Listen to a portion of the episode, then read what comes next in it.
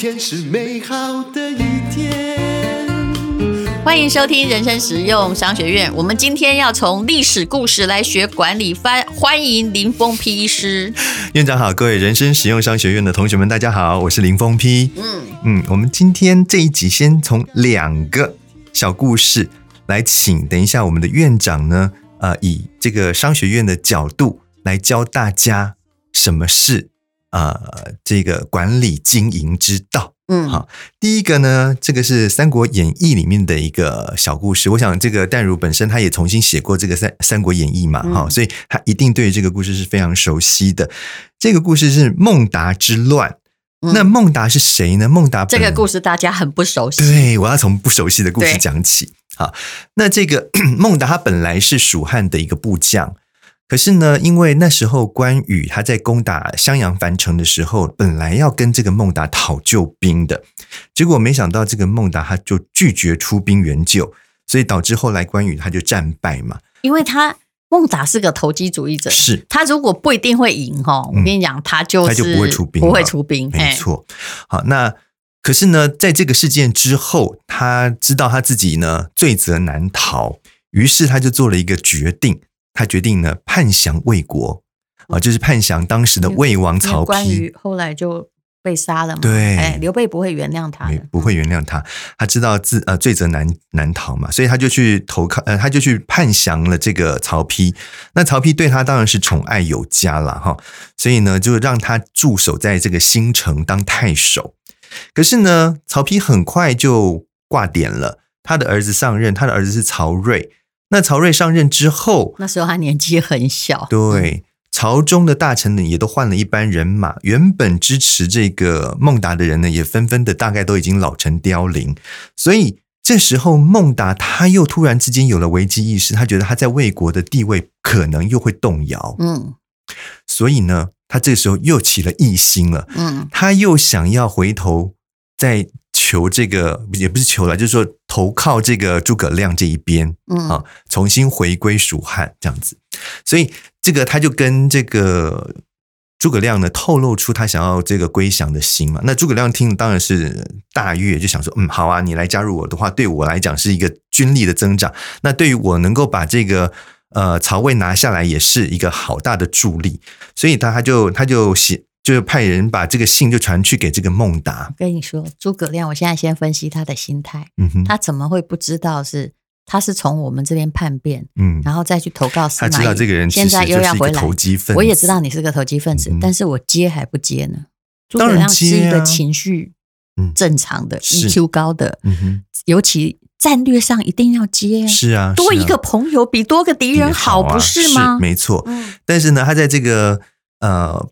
派回信回去给这个孟达的时候呢，他把这个消息呢又透露给一个人知道，就是孟达的旧事，但是跟孟达有嫌隙的人，就是申仪，他是京城的太守。嗯，那申仪知道这件事情之后的反应，他就是马上跑去跟司马懿打小报告。这故事告诉我们。嗯，没有人是真正的朋友，消息不可走漏。申遗本身也是一个摇摆不定的人，是呀，是这不能怪三国那些人。请问魏蜀吴谁会稳定？没错，没有啊，就就大家也投降来投降去，连刘备以前都曾经在曹操麾下嘞。没错，没错，关羽也曾经在曹操麾下。那诸葛亮更厉害，你在。你课历史课本没有学的地方，他们诸葛家哈，魏蜀吴都有啊，三边都有大将，对，那个就是延续家庭命脉，比谁当皇帝来的重要。没错，没错。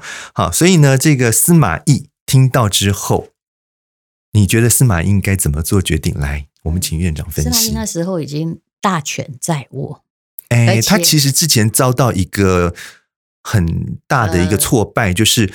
因为他中了诸葛亮的反间计，嗯，他就被夺去夺去军权之后呢，被他自己主主动告老还乡到远远城去养老了。就是朝中还有一些势力比他大的臣子，没错，没错。但是那个多疑的曹丕已经挂点，嗯、他事实上他的权力哈，就是、嗯、呃还是有的，对对不对，对？尤其他在地方，他也在练了一大堆兵啊，没错没错。那他还是想要保护。魏的利益，为什么？因为魏的利益等于是他个人的利益。嗯、现在这个考虑是这样，是、嗯、对，所以啊，所以当这个司马懿听到申遗来打，这个有地理的问题，你要解释一下，嗯、就是说，对，我现在到底要不要去跟哎中央？我现在在旁边，假设那个敌人哈，我现在解释一下啊，嗯、敌人假设是在哦，这个好难啊，敌人在高雄好了，嗯嗯，嗯，那我现在在台中，嗯哼，可是首都在台北，嗯、来。你知道吗？这个当时没有电报哦。对对，当你要大家知道，这当时的联络非常的困难。这样解释地理就对了。正在苑城的这个司马懿知道这件事情之后呢，他要当当下做一个决断哦。如果说他要先跑去洛阳跟曹睿禀报啊，这个孟达有反叛之心，然后等到这个洛阳传来消息，跟他讲说好，你可以去攻。你你可以去讨伐孟达了，然后呢，他到孟达那个地方呢，又有大概一千两百里这么长的路，这样子来回一趟呢，大概要三十天跑不掉。对，所以孟达也不怕他，他一算就知道。对，他想说，哎，你这样子一来一回，你要三十天，我都已经把城池城池都已经建好了呀。对，而且我还献给魏国，呃，献给蜀国了嘞。对对对对，所以这时候司马懿做了一个决定，他决定不往中央去报告。直接杀到孟达的城池去，新城去。这里有一个问题，嗯，当时间变成你最重要的制胜要诀时，嗯哼，你要怎么办？基本上聪明的人就不必遵守古老的程序，嗯，而且他那时候其实已经知道朝中人没有办法干掉他了，嗯嗯。嗯嗯嗯嗯。现在我们要进行的是广告哦。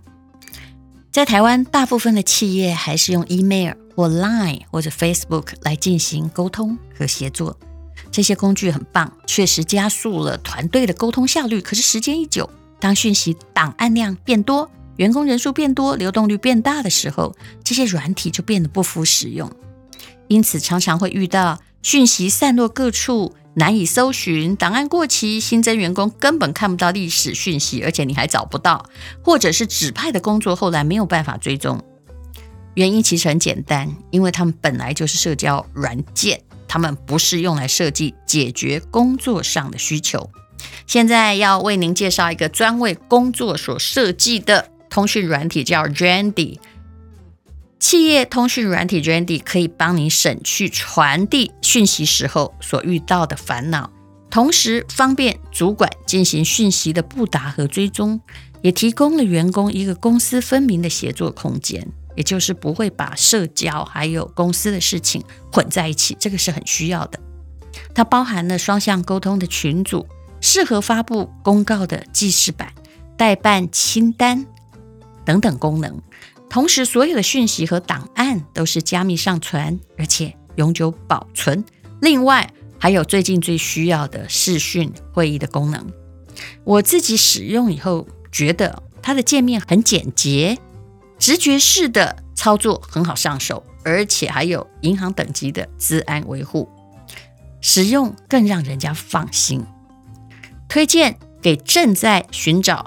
更好的工作沟通软体的朋友们可以用用，只要上网搜寻企业通讯软体 Jandy 啊，这个 J 就是 January 的 J 哈，J A N D I 就是拼音呢，就可以让团队轻松合作、快乐工作。更多的资讯，欢迎你点击我们 Po 文的下方的链接体验哦。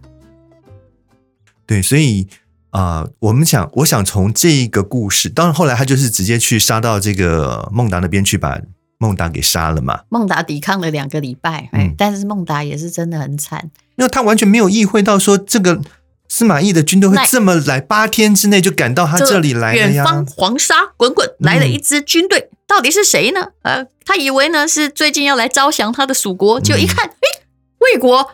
魏国怎么知道我反叛？然后是司马懿的大军来了。其实他本来还好，嗯，可是是后来他的手下献城呢。对，因为手下看你他的一个亲信李府跟他的外甥嘛，对，手下看到你叛来叛去，嗯哼，一会儿挖这边，一会儿挖那边，有样手下也受不了。对呀，嗯，对对对，好，所以后来呢，这个当然孟达之乱就因为这样子平定了。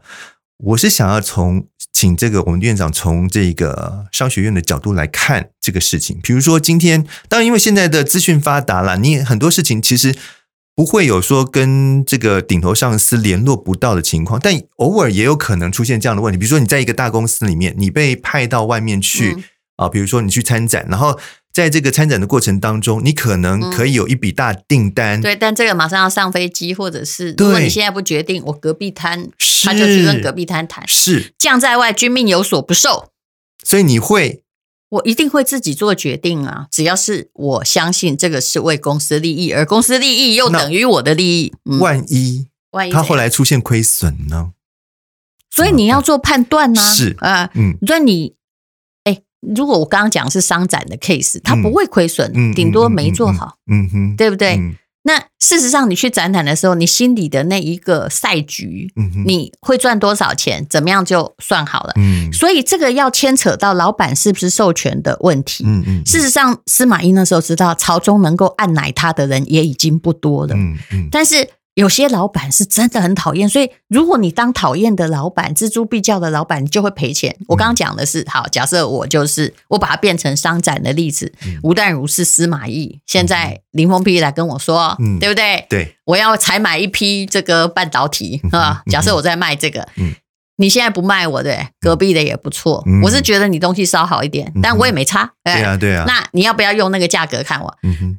那可能老板告诉你说，嗯，你你本来要打算，本来一块钱我要赚三毛钱，嗯嗯，嗯可是呢，哎，你跟我杀的价格就很狠，只让我赚一毛五，因为隔壁很低啊，嗯、他搞不好三星啊，嗯、你知道吗？嗯嗯嗯、他们更狠啊。对，所以这个时候你就要立下判断，我一定会卖给你，嗯、我会跟你先跟你讲没有问题，嗯，然后呢，就慢慢的跟你跟老板在协商。啊，因为合约不可能那么快签，嗯、那我会跟老板说服说，给你做决定啊，嗯、老板还是你的决定、啊。就我相信司马懿也同时派人到那边去的，说明自己的意图，嗯、免得朝中有人害他。对，朝朝中的确有人在害他。我刚刚就讲到，他之前才因为哦，他私底下募兵，然后被诸葛亮用反间计的方式把他的兵权夺掉以后。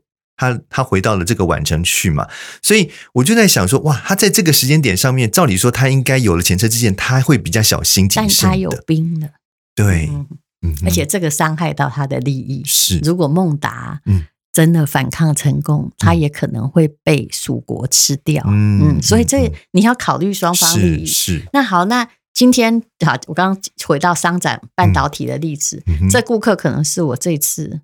那个商展哈最大的顾客，嗯，我一定先斩后奏啊，我会先答应你，再来跟你谈，啊，不需要马上请示。那就算请示，我也会跟老板说，本来我们打算要赚三三毛啦，可是现在这个客户非常大，请你考虑量的关系，我们是赚一毛五就好，嗯老板一定很高兴，而且你要了解老板，他是不是会同意这件事？当然。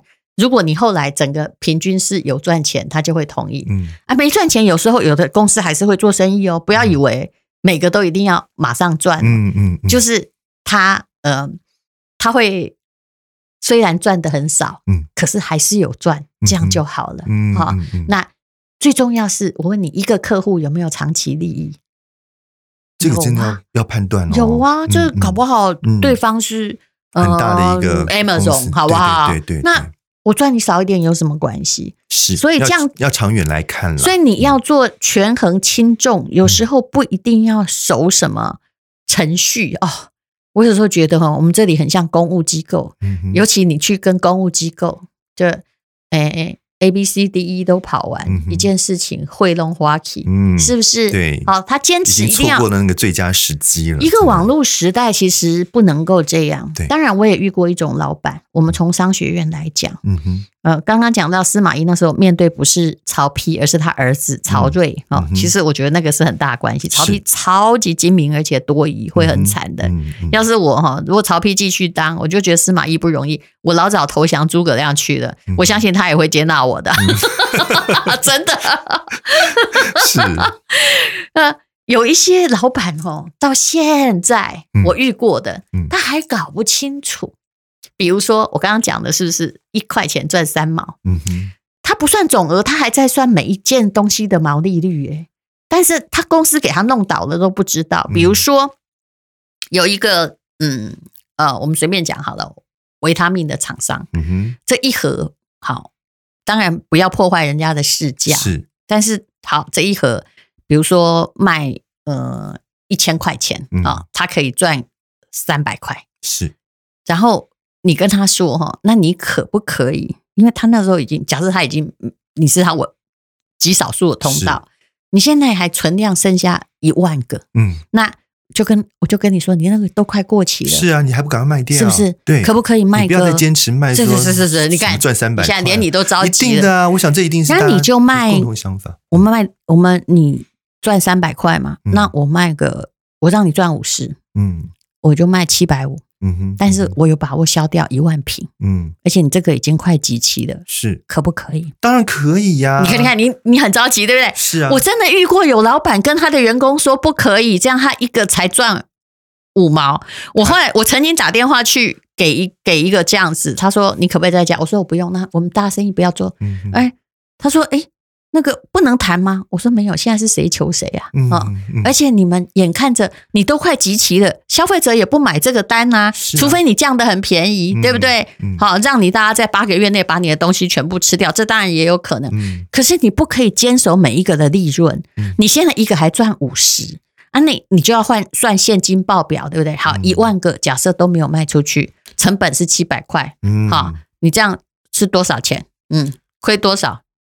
成本七百块，一一万瓶就七百万了耶！是，你到到时候等于是整批都变垃圾啊！是的，付七百万还不算清掉的费用。是啊，可是如果我把你一万个卖掉，你每个赚五十块，那这样你会赚多少？五十万呢？挣五十与付七百，你的选择是？所以啊，就是说这个脑筋到底是……哎，可是我真的跟你说，台湾有很多的这种，尤其进口商或传统企业老板哦，他真的搞不清楚哎，他选择付七百哎，哇天哪！所以我就知道，我跟你讲，员工为什么一定要走？嗯，有时候司马懿也必须去投靠别人，因为你知道为什么昏君永远会误国？对了，真的，因为你永远做的是奥此的决策啊，嗯嗯嗯，没错。类似的例子，其实我还真的看的蛮多的，就是你只在乎每一个的毛利，而不在乎整个报表上的利益。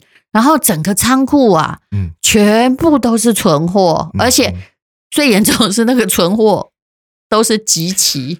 对啊，所以套到我们这个故事来讲，就是他的底下的人有没有办法，就是不要先不要去管上面的人的想法，先把这个单子做成功。我想这个才是我们今天要讲的。如果你的 power 够，而且你确定这样会能赚钱，就可以。嗯，对，就是说你就像刚刚这个例子嘛。他明明可以赚五十万回去啊，对不对？虽然是离他自己本身的这个原原来设定的目标三百万是差蛮多，但是，哎，你至少不会到最后你的所有变成垃圾嘛。还有司马懿想干嘛？你觉得他真是孝经效忠曹魏？当然不是，他在曹魏没有任何条件让人效忠，嗯、因为我跟你讲，就是呃，就是那个。老板无情，人才一定不忠。嗯，而且他们里面都是他们自己的这个亲贵嘛。他后来把他们都砍头了，没错。就是我们其实司马懿只是不好意思篡位，我本来就要干掉你啊。是，所以一直在建立他自己的一个实力啦。后来叫做司马昭之心，人尽皆知。嗯，司马昭是他的二儿子。请问，What is 司马昭之心？就是他。本来就是想要把这个位置给把把这个古音画旁来啊啊！但是我在慢慢发展实力，不要一下子引起那么多反抗，嗯、不是吗？是的，嗯、对。好，那这个就是刚刚我们讲的哦，这个孟达孟达之乱故事，你可能还没有听过的《三国演义》的故事，得到的商学院的启示。谢谢林医师，谢谢大家。